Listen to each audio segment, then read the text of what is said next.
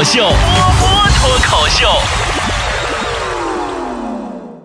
今天呐是个好日子，你们呐还记得什么日子吗？波波有理开播四周年了哟！昨天我们都喝多了，别提了，今儿节目差点做不了了。坨坨喝的呀，两眼珠通红啊，劝都劝不住啊。我说坨坨，你喝醉了吧？他说我没有呀。我想了想，我说那你给我睁大眼睛。结果他认真的鼓起了腮帮子。强子喝到一半就跑出去吐了，我没来得及跟上，就听着走廊里边啊，服务员搁那喊：“先生，先生，请你在一个地方吐，不要边跑边吐。”哎呀，那拉了的！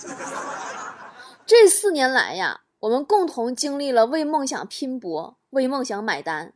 呃，买单的意思就是赔钱，也经历了实现梦想的喜悦和梦想遥遥无期的失落。四年了。终于熬过来了，心情啊，真的是不吐不快呀。嗯，我说的是喝吐了的吐。还记得最惨的时候，我们都没有钱，强子借了几百块钱，半年也没还上我，我就一直啊催他还。后来终于有一天，他发了一条短信，说：“波儿姐，明天我还借你的几百块钱成不？”哎，我说好啊。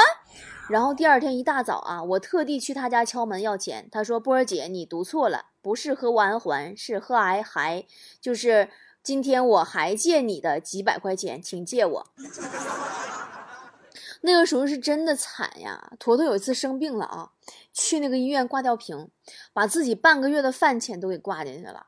挂的那个吊瓶呀，又不能空肚子，胃疼，嘴里还苦。他就用仅有的钱买了个蛋糕，打算一边挂吊瓶呢，一边吃蛋糕。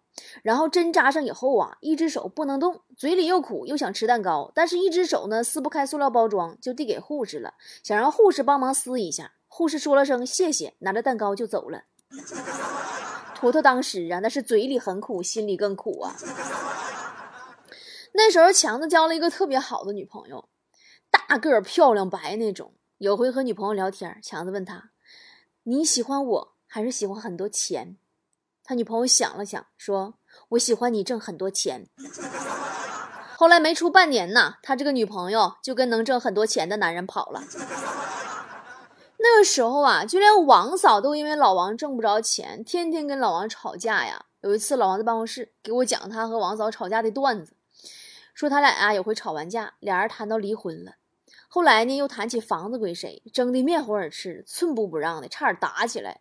后来老王呢，慢慢就冷静下来了，抽了根烟，仔细想了想，觉得毕竟风风雨雨那么多年了，自己一个大男人让女人一下又怎样呢？房子归他就归他呗，反正也没有，还没买呢。这是一个悲伤的段子。那个时候我就下狠心，我一定要让跟我干的兄弟姐妹们都过上好日子。真的人一定要会下狠心，你会发现你生活里的一半烦恼都源自于你不够狠心。我是一个逼急了什么都做得出来的人，除了数学题。到现在呀，波波有理四周年了，我的梦想实现了，隔壁老王买房了，强子也月收入好几万了，坨坨下个月就要嫁去美国了，我也成了中国最赚钱的脱口秀演员。其实。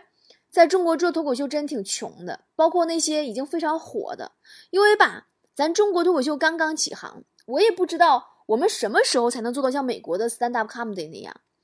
但是，我不会停，我会一直这样努力下去去做，坚持，哪怕最后火的时候我已经不在这个世界上了，我也愿意去为这条路去做一个垫脚石，做做一个铺路石。八零后的那个脱口秀史炎，你们记得吧？就是上海交大那个。你们都知道吧？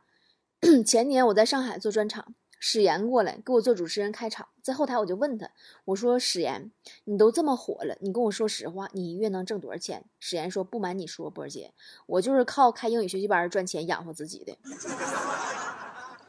哎，真的，到现在我不敢说我是中国脱口秀说的最好的，但我敢说我是全中国唯一一个赚钱的脱口秀演员，因为我朋友圈里面膜卖的特别好。现在好多人都羡慕我呀，觉得波姐活出了好多女人想成为的样子。每天在丽江晒太阳、遛狗、养花、泡吧，还有主播的光环，有很多粉丝，想干什么就干什么。女儿跟自己跟姐妹一样啊，那老公跟自己像上下铺的好兄弟一样，前任跟现任也像好兄弟一样。现在还做了自己的品牌呀，又开心又赚钱，名利双收啊。其实背后。谁难受谁知道，谁付出谁知道。我也赔的稀里哗啦过，我也走投无路过，我也感情受挫到自杀过。我最落魄的时候，连睡过三天火车站候车那个那个候车大厅，那时候 还逃票呢。哎呀，那真的我那聪明才智啊，在逃票这个问题上也是用到淋漓尽致了。我最常用的招呢，就是拿之前用过的票根儿，然后检票的时候用手指盖住那个日期，基本都能混过去。因为现在对不，也没有几个人工作负责。嗯，然后呢，到车上离老远，我看见列车员过来，我就上厕所。列车员一来，我就上厕所。完，等列车员走了，我再出来。印象最深一次啊，那次是大年三十儿，我坐从大连回铁岭的绿皮车，赶回家过春节嘛，逃票。但那天也不咋的，列车员搁车厢里边来回走，你吓得我猫厕所里好几个小时不敢出来，妈都给我熏吐了。最后啊，都快到站了，就听到列车员搁外面喊。今天是大年三十儿，祝大家春节快乐。咱们今天不查票，真的，我当时死的心都有。但是我这个人啊，有个致命的缺点，也是优点，我就是虎，就敢干。我从来没有对自己说过我不行，真的。哪天你要跟我说说波姐，你你你能不能那个上联合国？你给我你给我干点啥事儿？我说行，我行，干就完了。开玩笑啊！我一直有一个座右铭，就是只要脚还在地上，就别把自己看得太轻；只要还活在地球上，就别把自己看得太重。我小时候学唱歌，十六岁那年，声乐老师说我声带闭合不严，先天性的，说我呀这条件不行，不能唱歌，能当个音乐老师就已经是不错了。当时我就不信我不行，我天天练，真的那会儿练什么青藏高原呢，山路十八弯的，我操，是不是暴露年龄了？一直练到十八岁，我十八岁那年去北京参加全国青歌赛，我得了三等奖，真有意思。谁跟谁还说我不行？当年我去铁岭台应聘主持人的时候，我是一天播音主持我都没学过，我虎了吧唧我就报名去了，第一轮海选就给我刷下来了，然后我就。我就不信我不行，你知道吧？然后我就上楼下问保安，我说：“保安，你你们台长那个办公室搁哪屋？”他说：“幺三零幺。”我就上幺三零幺敲门去了。敲门，我进去我就问我说：“你好，张台长，我叫李波，刚才那个播音主持面试的，你为啥不要我？”真事儿啊，不是段子啊。完，他瞅我老半天，他说：“我觉着你长得太好看了，不太适合广播。”然后我就给他一顿阐述，我多么爱广播，我多么热爱这个事业。然后我孩子还小，我肯定能养住，我不能跑，我不绝对不能跳槽。然后他就让我去那啥，去去上楼下去直接培训就上岗了嘛。然后啊，真的，一年以后我就调到了辽宁省广播电视台，我没有履行我的诺言。因为啥？当时我上铁岭台的时候，我就看，我说：“哎呀，这个大楼啊，真高啊，太好看了！我要能在这楼里边办公，那工作多牛逼呀！”完了，我就进去了嘛。但是后来，我就有一次出差，我到省台，我发现辽宁广播电视台那个楼更大。我初中都没毕业，我是唯一一个辽宁广播电视台以特殊人才引进的没学历的一个主持人。到辽台第一年。都瞧不起我，觉着我小城市来的。我真的，我这个事儿我到现在记到现在，一整就说我小城市来的，一整说我小城市来的。完没学历，啥也没有啊，那怎么办？我干吧。我一年啊，整个第一年我一个礼拜天我都没休过，我天天就播节目，天天写稿子，天天研究这个节目怎么弄。我一天写稿子，我能写七到八个小时。去了吃饭睡觉，基本我啥事儿没有。这一年我都泡在单位了。第一年。我得了两个全国广播金奖。后来，二零一四年我们台里开不出工资了，我自己辞职出来开公司。哎，说到这儿的时候，你们愿不愿意听一个我们聊台潜规则的事儿？二零一四年八月，我从台里辞职出来，自己做自媒体。为什么呢？当时啊，我们台长被纪检委抓了，据说是涉及资金是贪污二十四个亿，我的妈，二十四个亿那得多大一堆钱，我都没见过。抓进去第二天，我去台里边剪片子，当时啊。我我在那个马路湾那个那头那个办公大楼，在沈阳人都知道，我们是分两个楼。然后呢，我去电视台展览馆那边那个楼去去剪片子。中午食堂吃饭的时候，同事看见我了，说你来干啥来了？我说我剪片子。他说台长都进去了，你还有心剪片子？我说嗯，台长咋的了？他说哎呀妈，老神秘了啊！那食堂就挺八卦嘛那地方。他说一宿啊，昨天晚上抓进去以后啊，供出七十二人大名单。我说七十二人大名单都干啥的？他说都是跟台长睡过的女主持人。我当时心里特别不得劲儿，你知道吗？我算了个账，我们台里呀，统共一百多个主持人，还得算上男的，七十二个女主持人都被潜规则了。我呢？对不？你太伤自尊了。你最起码你要钱我，我不干也行啊。你怎么这连连连连面子都不给呢？后来我就不干了嘛，所以说啊，我经常会说，我就跟那些大学毕业的和刚参加工作的姑娘就说，我说这个单位里面、公司里面有潜规则这事儿吗？有潜，但是潜规则可行吗？实话实说，真的是不可行，你知道吗？我真没有见过一个成功案例。潜规则有几种结果，最惨的领导进去了，被潜规则这几个人在单位里边他。不仅没有了当年的这个飞扬跋扈，而且还会被所有人瞧不起和挤兑。人早就看不上你了，你可下没有靠山了，我弄死你！第二种结果，领导没进去，但是你发现被潜规则了以后，倒不好办事儿了。为什么呢？因为领导避嫌呀，他生怕别人知道他睡了你啊，反而会在人前疏远你。那么在人后亲近你有屁用啊？人后除了睡你还有别的事儿吗？那么第三种结果，领导没进去，并且之前还答应了你要给你什么什么回报，但睡完了以后，领导们把这事儿给忘了，就跟没有发生过一样。你问起他来，他他装糊涂，打马虎眼，为什么呢？男人都一个德行，得不到的才是最好的。真的，我在这里正好赶上说到这个话题了。我负责任的告诉每一个姑娘，办公室潜规则这个事儿，除非你自己乐意上杆子去现身，要不然没有哪个领导会强奸你。因为你是仙女呀，睡一宿长生不老啊。人家领导只会暗示你，如果你是装傻充愣，没有任何反应，他也就找别人去了。那你当谈恋爱呢？大把时间浪费在你身上，人家领导也很忙的，对不对？哎，我刚才说到哪儿了？我是不是说跑偏了？啊，对，我说到我辞职做自己出来开公司，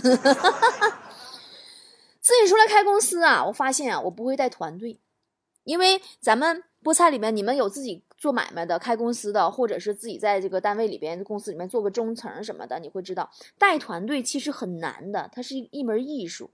我什么都不会，原来我就是自己是个主持人，对吧？我什么经验都没有，我两年赔的啥都没有了，卖了。呃，两个车，三个房子，粗略算的话，差不多五六百万，没敢仔细算，因为吧，就是仔细算，估计得更多，上怕上火。但是当时我就不信我不行，我就一点点学呗，我就学团队管理，我学了两年的时间，到现在我已经开始有很多的大型企业，包括腾讯，每年都会去请我给他们讲培训课。哎，怎么样？大学都没念过，哎，我就教你们，我就给你们培训。我一四年十二月份跟喜马拉雅签约，那个时候都不拿我当回事儿。你知道我刚签喜马拉雅的时候，一个月工资多少钱？你们知道吗？一千块钱，不信吧？那我也干，我要喜马拉雅的这个平台，我要在这个平台上展示我自己，我要我想要的结果，那我就天天坚持更新，一期都不糊弄。你们见过那个时候老菠菜？你们知道？我这些年，我也就是这这一这一一年多吧，我更新不那么勤了。以前的时候，我在喜马拉雅，我不是天天都更新嘛？哪个主播像我这样天天更新啊？我一期都不敢糊弄啊，自己写稿子，每天的一期稿子就是四千五百字啊。有的时候录着录着节目都睡着了。一年的时间，我的播放量破了记录，超过了郭德纲、王自健，排名第一。我现在用不着了，我一周三次更新就行了，是不是有点嘚瑟了？现在的收入呢？喜马拉雅不让说，反正这么说吧，就是连底薪带广告啥的，乱七糟，每个月六位数吧，也不多。刚开始到北京说脱口秀，他们都笑话我说我是唱二人转的，就一东北话一出来，他就说我唱二人转的。我不服呀！我不觉得我自己不行啊！那我就在北京住下来了，住了一年多，我拜师学习美式脱口秀，到现在，当时我那老师都不干了，我演到哪里票房都爆满，对吧？哎，真的，今天这个牛逼吹的，我觉得我圆上了一个一个我吹过的牛逼，太牛逼了。刚开始到丽江开客栈啊，我当地人都欺负我，觉得我啥也不懂，我做个窗帘啊，我都比别人多花六七千块钱啊。拿我当土鳖，你知道吗？员工都合伙骗我，我当时我就不信了。我想，我操，我整开个客栈，我还弄不明白它了。我里边我一点点摸门道，旅游怎么怎么回事儿里面到底有多少的坑？那么民宿怎么管理？那么我们酒店管理怎么做？一点一点的，我到现在两年的时间，OK，我们的新客栈已经开始动工了，云南最大最美的网红客栈，明年五一就会开业。总投资四千万，我的新书也出版了，啊，大家都看到了，在商城里已经上架了。以后呢，你们在坐飞机呀，或者到书店呀，包括当当上啊，都会有。啊，看到了我这本书呢，记得买一本在路上看啊。现在已经在预售了，想提前买的话，也可以在我的公众号里下单。我的微信公众号 b o b o 脱口秀，对话框里面回复波姐的书就可以啦。这本书的名字叫《生活让你哭》。我来让你笑。现在呢，我又做了自己的《资本论》品牌，也是一本书。我和我的团队把面膜做成了一本无字天书，是因为书中自有颜如玉，书中自有黄金屋嘛。他们说这个定位最适合我了。然后呢，我还做了一个谁都没敢尝试过的销售模式，就是第一盒正价一百九十九。以后的半年内，你买的所有的面膜都是十九块九，而且这是包邮的价格哟。这个这个是不是挺吓人的？但是道理很简单呢。滴滴打车刚上线的时候，不也赔钱赚吆喝，送了好几个亿的红包出去吗？你现在面膜市场竞争这么激烈，你不做点一些什么大力度的，谁会谁会买你的账啊？一个品牌哪那么好铺呀？并且为了传播，我让用我面膜的人除了使用，他还能赚钱。不过不像微商似的囤货几万、几十万甚至几百万的啊，这是先分享。我最讨厌微商了，真的。原来原来我做一个节目，那个微商的嘛，我就说我说哎呀，这些臭微商啊，自己囤的面膜含着泪也要敷完。但新分享不一样，就是你把这个面膜介绍给呃分享给身边的朋友，你就能赚钱。刚开始的时候，有的人将信将疑，觉得这么便宜的面膜肯定质量不好。我就告诉他，我说你送给他用，你要是想分享的话，你算个账呗。你一盒面膜十九块九啊，一盒五片，你合着送出去一片，你就送出去四块钱。你送十个人，里边有一个人下单，你就赚回来了。然后，当有怀疑的人真的感受到了这个品质，原来真的是一百九十九的品质以后，成交率它远远超过了十分之一呀，甚至成交率会达到八成以上。于是，在《资本论》上线两个月的时间，我们的用户已经达到了七万人。你知道，七万人是一个很可怕的数字。按照现在的数据来看，我们的一年销售目标不出意外的话，应该可以最低超过两个亿。你没听错哦，是两个亿哦。我发现有钱真好，有钱了，我想出去演出我就出去演出，我不用再跟狗一样去跪求赞助商，我也不用再提心吊胆的去看票房啊。我今天票房是不是会赔呀？我明天会不会？哎呀，我就累死累活的，我就弄这个票，不用演出门票我十块钱一张，我赔死不怕，姐乐意。有了钱，我还可以带着爱我的人去周游世界呀。资本论上线一个月。我就推出了免费丽江游的活动，只要你找到五十个愿意花一百九十九来买一盒《资本论》面膜的人，我就招待你最高规格的丽江吃住玩，还包往返的机票。说实话，这个活动就是赔钱。你想啊，一个人连往返机票带吃带住带玩，就不跟团的那种啊。我们全是丽江最好的，我做私人定制，你们也知道，全是奔驰车队接送，天天土鸡火锅、牦牛火锅，无限量加土鸡，无限量加牦牛肉，给你吃吐。玉龙雪山上雪山，你们知道吧？丽江的分几个档次，跟团的都不会上到最顶峰，因为太贵了。我都直接给大伙干到顶，那家那上都疯了，嗷嗷的呀，缺氧啊！我们的女王大会开在五星级的酒店博尔曼，我们住是住在波波家，波波家也是丽江最牛逼的客栈了吧？确实赔钱，对吧？嗯。但是我愿意啊，因为我赚到的是一支人心齐、泰山移的一家人一样的销售团队。我们成为了世界上第一个在海拔四千多的玉龙雪山上做百人快闪的团队。百人快闪的视频，我今天在我的微信公众号里面，今天的推文里面，这期节目里面也有放，大家可以去看看。今天放了好多视频，还有我自己的个人专访啊。今天周年了嘛，不一样。嗯，我之所以呢今天说了这么多，其实也想跟大家伙汇报一下，我这半年来你们都催更，都催的我呀，真的催的我命都要催没了。这半年来，我的演出和节目都耽误了，大家都纳闷说波姐到底在干什么呢？这就是我半年来干的事儿，我要给全中国的女人造一个找回自己的平台，我要让每个女人在我这里都活成自己想要的样子。你们如果看今天的推文，看到我们里面的一张张照片，看到我们一个个视频，你就知道她们现在都是什么样子。当然，我看好多人都跃跃欲试了哈，但是免费丽江游没有了啊，完事儿了啊，因为我们接下来每一站都是国外了。下一站呢是八月二十七号的免费巴厘岛，也是包机票，并且是给大家伙儿专门包了一架飞机哦，一样也是赔钱呢，但是我乐意呀。这次我的目的就是让我的销售团队再升一级，人更多更强大。具体规则呢，大家伙儿可以加我的微信幺五八零八五六零四二二啊，加微信幺五八零八五六零四二二，我就不在节目里边占时间打广告了啊。我呢还带着我的粉丝们，就是菠菜们，共同出了一本书。注意是共同出了一本书哦。这本书的名字就叫《资本论》，它是一本可以申请世界吉尼斯世界纪录的书。每一个一百九十九下过单的人，只要你愿意，都可以成为这本书的作者。现在正在共同创作的阶段，特别简单，就是发一句你对人生感悟的话，然后到《资本论》的邮箱，署上你自己的名字和你的《资本论》分享二维码图片就可以了，你就可以是这个吉尼斯世界纪录的书的作者，你的名字将永垂千古。那么，为什么说我们可以去申请吉尼斯世界纪录呢？因为我们这本书将成为世界上作者人数最多的书。我才不会简简单单只做一个卖面膜的，面膜只是《资本论》开始的一个工具。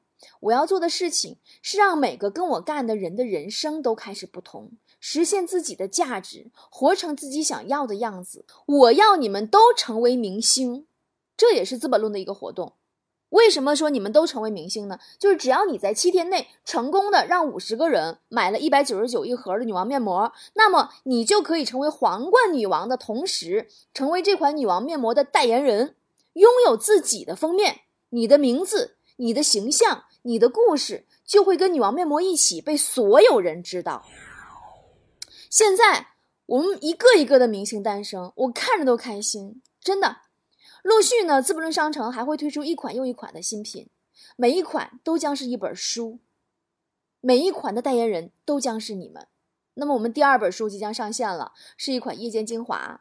我们给这本书呢取了个名字，叫做夜宴，就是可以让女人的肌肤可以在夜晚饱餐一顿的盛宴。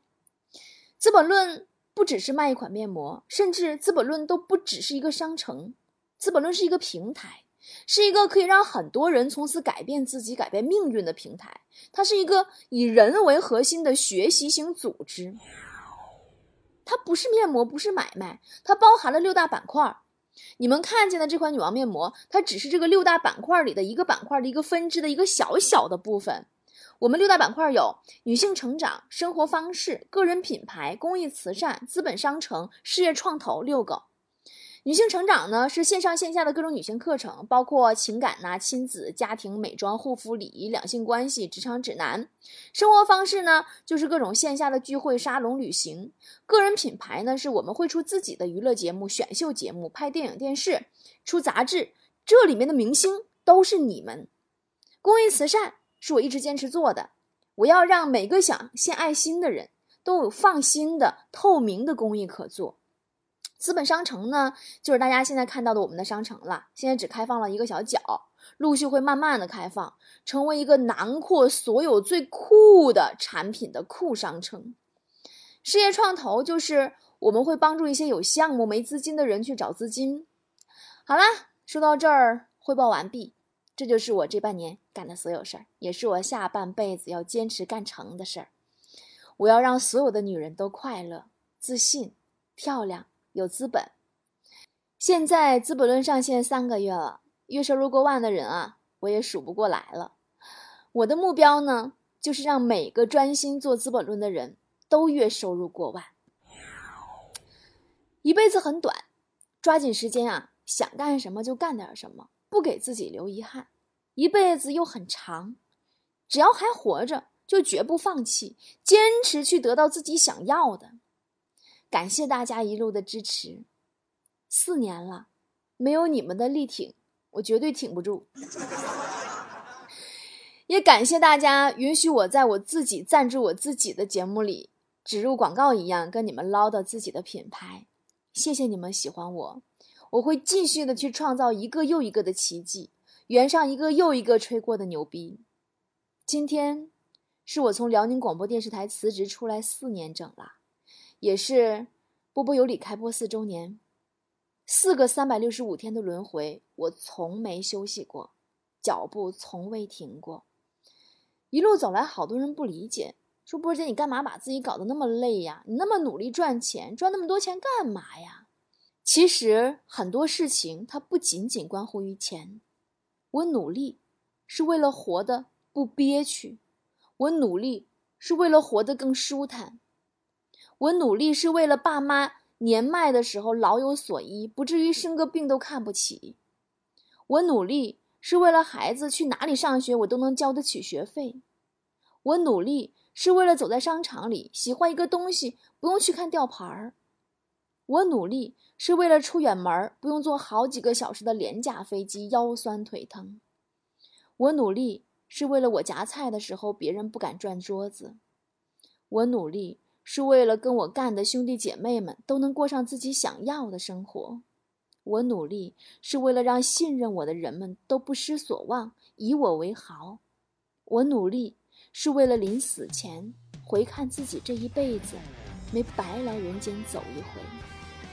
我努力，是为了不辜负生而为人的价值。晚安。二零一四年八月一号到二零一八年八月一号，有你们真好。不是不想，是不够勇敢，不是不能，是不够坚持。这世界。有太多的梦想，看谁能迈出那勇敢的第一步。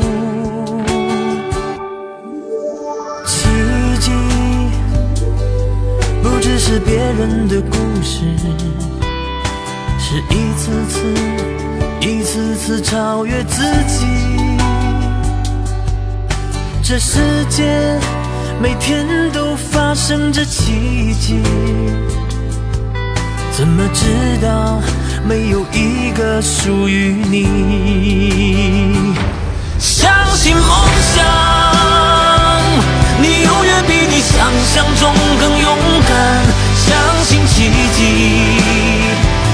每个人都有飞翔的权利相信梦想它没有那么遥不可及相信奇迹。其实你真的可以。